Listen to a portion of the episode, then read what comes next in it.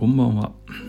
2022年12月2日の凪の心理学です、えー今日は非常に寒い金曜日でしたね、えー昨日の夜から非常に寒くなりましたけどね、えー皆さんいかがお過ごしだったでしょうか、えー僕はもう完全に昨日からあー冬用のコートを出してですね、えー着込んでいますけどそれでもちょっとこの寒さは体に応えましたね。うんこっからずっと、えーこの寒さが続くかと思うとちょっとおゾッとしますがまあ仕方ないところですねこれはね。うん。はい。えー今日はですねあのーまあ今日の収録はあ愛着とか、ね、複雑性 PTSD とか乖離とかの世界における、まあ、脳のですね、あのー脳が過去を振り返って、えー実は今の行動を選択しているんじゃないかみたいな話をしていきたいと思います。うんえー今ちょうどうんと勉強で読んでいる本がありましてねうんとスペインの心理学者さんというか、えー精神科医さんが書いている本なんですけどね、うん、そこにね非常に分かりやすい記述があったのでちょっと紹介しようと思うんですけどね、えーその記述とはですねある特定の状況下では常に脳は類似の過去の体験の中で自分の周囲の人がどのように反応したのかという記録を参照しに行くのです。という記述です。えーもうちょっと砕いて、えー説明するとどういうことかっていうとね、うん、何か起きた時に脳は、えーこういう状況が起きた過去要するに同じ状況過去において同じ状況が起きた時に、えー周り特に親なんですけど親はどういう反応をしたかというのを思い返してそしてその時親がやったことと同じことを自分にさせようとするみたいな習性があると。こういう記述なんですね。うん。でまあこれも砕いて説明してもちょっと分かりにくいので、えー具体的な例が一つありましたからあこれを話そうと思うんですけど例えば赤ちゃんがですねお腹が空いたって言ってすごく大泣きしている時にお母さんがやってきてね「うん、あそろそろ昼の時間だからお腹空いたんだね」と「だからミルクを飲みましょうね」と言って飲ませるということをします。うん、これはま一般的な親子関係ですよね。でそうするとですね子供の赤ちゃんの脳は何を記憶するかっていうと空腹時にはミルクを摂取すればちゃんと満たされて、えー不快感は消えるんだみたいなことです空腹感が消えるんだみたいなことを覚えるわけですよ脳が。なので大人になった時に空腹感を覚えると人はあ何か食事を取らなきゃなっていうふうに行動できるようになるそうです。うん、これはまあ分かりやすい例ですよね。だから過去実はまあ何も分からずに生まれてきた段階でこういう時はこうするんだこうなったらこうすればいいみたいなこの対処に関しては基本的に親が自分にやってくれたことを真似して将来に生かしていくというわけです。まあ考えてみればそれはその通りなんですけどね。うんところがこの愛着障害やあ複雑性 PTSD の世界ではですねこれがマイナスに出ることが、まあ、出てきてしまいます。うん、それは何かというとやっぱり愛着にちょっと歪みがあった場合みたいなことです。えー同じそのお腹が空いた赤ちゃんの例で説明しますとね。例えば赤ちゃんがお腹が空いた時に、まあ、激しく泣くとしましょう。その時母親がねうるさいなと、うん、ギャンギャン泣かなくてももうミルクあげるから黙りなさいとか、うん、泣いてる時はミルクやれば黙るからとにかくミルクやればいいのよとかこういう形で接していたとしたらどうなるかという研究があるんです。うん、わかります？皆さんどうなるか。これはですね実は空腹の時に何かを摂取すればいいという記憶が残るのではなくて不快感がある時は何かを摂取すれば落ち着くという記憶が残るようになってしまいますなぜなら母親の言動態度からいくと空腹で泣いていようがとにかくギャンギャンうるさく泣いている時は要するに不快がっている時は食べさせれば静かになるのよと言っていますので要するに高ストレスの時は何かを食べることで落ち着かせればいいという説明になってるじゃないですか。なんで実は脳が覚えてしまうのはそちららしいんですね。そうだから多分これは皆さんもわかると思うけど不安が高い時とかちょっとイライラする時にまあ暴飲暴食してしまうということがあると思うんですけどあれは実はですねそういう過去の記憶を脳が参照しているからという見方ができるそうです。うんすごいですね、えー、今までの脳科学の研究において、えー、欲求は他の欲求欲求不満はですね他の欲求を満たすことでカバーできるみたいな話はよくあったんですよ。例えば寝不足睡眠欲が満たされてない時は食欲を満たせばなんとかカバーできるみたいな話ですがこの複雑性トラウマの世界ではですね、うん、過去の親の対処法を脳が覚えているという分析になってきた。というところが非常に興味深いところだと思いました。はい。えー、まあそんなことから考えるとね例えば例をいくつか出そうかなと思うんだけどそうですね。例えば体調不良、うん、子供の頃体調が悪い、えー、風邪をひいた。ちょっと熱っぽい。しんどい。みたいな時に親がねあこれはあなた疲れてるからちょっと体調悪くなってるからちゃんと休みなさい。とかね。風邪の時は栄養分をとってぐっすり寝なさいとかあるいはまあ咳がひどいからお医者さんに行ってちゃんと診察してもらいましょうねみたいな対処をしていればですね大人になった時にまず、うん、選択することってあ自分は調子が悪いからこういう時はちゃんと休まなきゃいけないなという気持ちが浮かんでくるでしょう。うん、ところが愛着に歪みがあった場合はどうなるかという話をします。うん、例えば忙しいお母さんとかちょっとイライラして余裕がないお母さん日常的にねそういう時に子供が熱を出すとか、うん、調子が悪いとかなるともうこれ以上手間をかけるんじゃないとかね。うん、それぐらいのことで学校休むんじゃないとかね、うん、それぐらいのことは我慢しなさいみたいなことを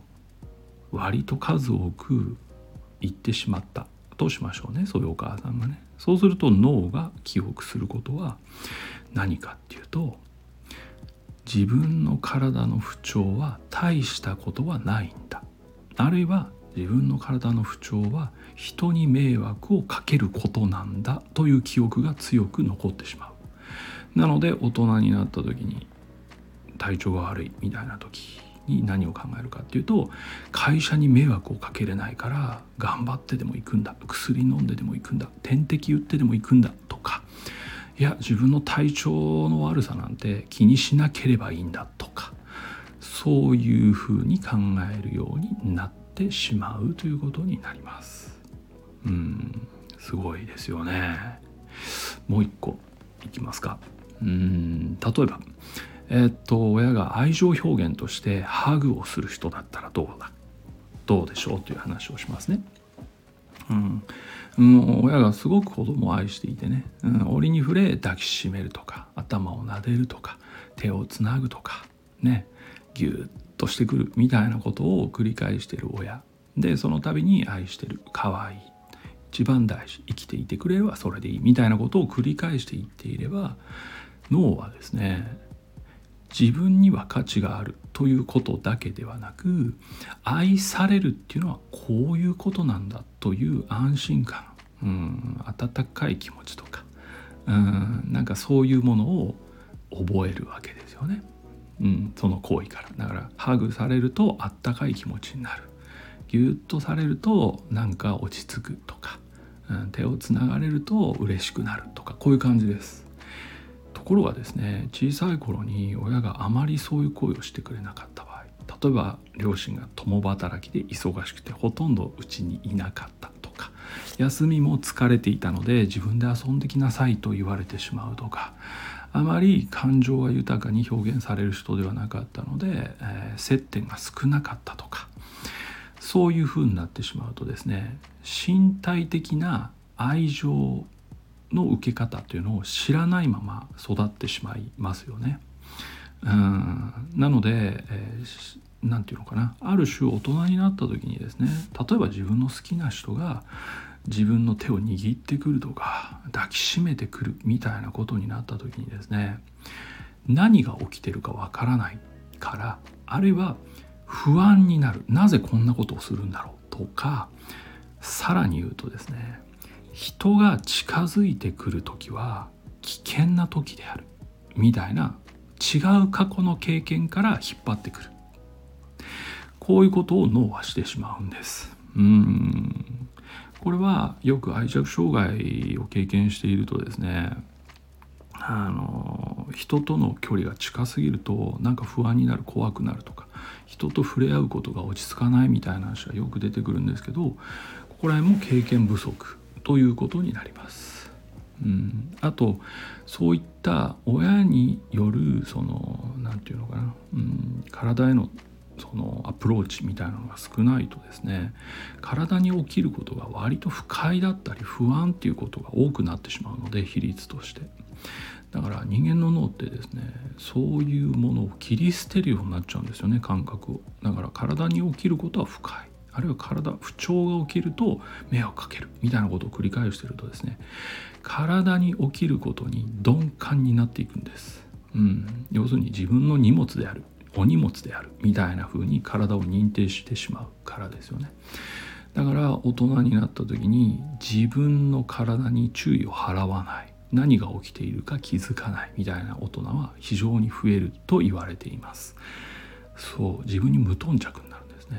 うん、よく、えー、カウンセリングの場でもですね嬉しい時はどんな時ですか？みたいな話を聞いてもほとんどの人は答えられないんですよ。嬉しいという感覚がわからない。感覚がわからないというのは引いて言えば、えっと、そういう経験をしていないということからさらにですね身体感覚を切り離してしまっているのでそもそも感じる元がないみたいなこういうことまで網羅しているということなんですよね。えー、結構怖いですよねそう考えるとね。うんこのように、まあ、いくつか例を挙げましたがやはり脳はうん、過去の体験を参照して今の判断とか考えを、うん、発生させるということになっているとしたら、うん、小さい頃の親子関係における親の役割ってめちゃめちゃ重要だということが言えます。もちろんそんなことを言われてもうん子供の頃の私の親に言ってくれという話になってしまうと思うので確かにそうですね。これはこの話は小さな子供を持つ親向きの話ということにはなるんですが実はですねこの複雑性トラウマ小児トラウマみたいなことで研究が進んでいるのはですねえっと小さい頃に足りてないものを満たしていくというのは基本的にあの良いことであるというふうに言われているいわゆる改善を期待できる行為になるんですよね。うん、なのでやはりカウンセリング時にも大事になってくるのは何かというと振り返りなんです。うん実は今人間不信なんだとか人が怖いんだとかねあるいはこういう状況になるとこうしてしまうとか腹を立てやすいとかいろいろあるじゃないですか。うんカウンセリングで、えー、求められるのってその時そうなったらどうしようっていう話ではなくて実はですねなぜそうなるのかを見ていくことなんです。それはさっきも言いましたけどこの複雑性トラウマの世界ではですね足りないものを埋めるっていうのが基本方針なのでなぜ起こりっぽいのかを過去を振り返って考えましょうなぜ人が怖いのかを過去を振り返って考えましょうというアプローチになってきますし足りないから何かの体験が足りてないからそうなっているんではないかという見方をしていかざるを得ないので。ですのでまあ、過去を振り返ってですね足りないものを見つけていきましょうというのが、まあ、この分野では非常に重要となっていますし実際にそういう話をしています。うん、ただね現実を言うとこれをすごく嫌がる人は多い、うん、実際には。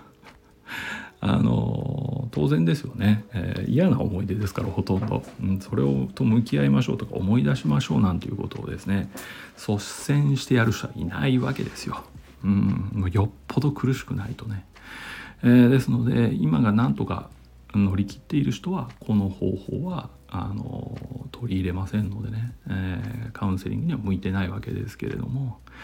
まああの一つ本当に苦しいんだという時はこの複雑性トラウマのアプローチっていうのは愛着障害にすごく生きてくるかなと思いますので、ね、